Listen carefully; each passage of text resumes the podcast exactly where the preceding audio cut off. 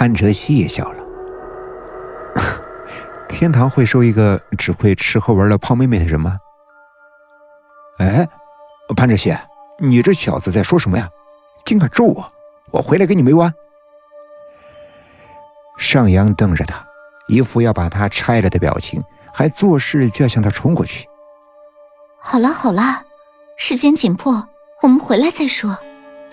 兰若寻提醒着他们，深深的看了眼潘哲熙，点了点头。轻松的氛围又变得空洞，要来的终究还是要来。潘哲熙默默的看了他一眼，又看了看杨雨婷和程莹，交给你们了。他的心在无声的说道，慢慢的转身走出了房间。不经意间，一道目光接触到了他，是蓝斯。在门关上的那一刻，他看到了那个高大冷漠的男人向他投来的目光，竟然是那么的温暖。那一刻，他以为自己眼花了。相信我吧。那个眼神里诉说着的，是这个吗？我们再也浪费不起时间了，还赶得及吗？能否成功的死而复生吗？在空荡荡的客厅内，潘哲熙坐立不安。才刚关上睡房的房门，他就焦虑的频频的走来走去。窗外的雨还是没完没了的下着。凌晨的深夜，风雨交加之夜，让人感到格外的冰冷。潘哲熙快步走到了窗前，轻轻的把窗户关好。这层只有他们这间房子有人。现在又是深夜时分，不必担心有人会来。但是，如果死神真的是来取大家的性命，他又该如何才能阻止？又怎样才能够保全大家呢？他烦恼地抓着头发，实在想不到对方会如何出手，他又该如何的应对？不要想了，不要想了。潘哲熙费力地甩甩头。他痛苦的皱着眉，完全没有任何的办法，现在只能够祈求上天能够保佑他们，能够尽快的完成计划，抢在意外发生之前，要不然……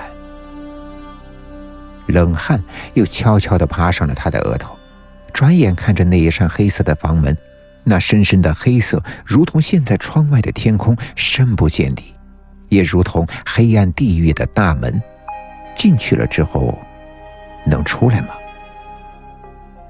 深深的吸了一口气，想象着里面的人，都已经进行了吧？那些针剂，那些救命的药，一定要快点起效，一定要快点快点再快点为什么那么久还没有动静？难道还没有开始吗？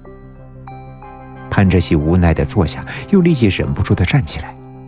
他伸手拭去额头上的汗，急切的向房门的方向望去。想象着里面那张白色的大床上躺着生死寄于一线的三个人，刚才他们的强作镇定的脸还历历在目，现在呢，会怎么样呢？在外面等着吧，一会儿这里的情况绝不会是你想看的。为什么杨叔叔要这么说？难道在过程中他们会很痛苦吗？那应该是不可能的呀。可是为什么杨叔叔要这么说呢？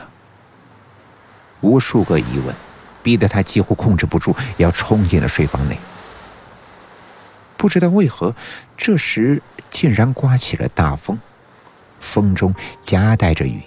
焦虑之中的潘哲熙有那么一刻认为自己听错了，声音没有停，没错，是风的声音。可是怎么会这么的响呢？这么急，这么的猛烈，像是某个人在向他发出警告。他无意识的向前望，刚刚关好的窗户在抵挡着烈风，但夹带在风雨之中，还有一些特别的声音。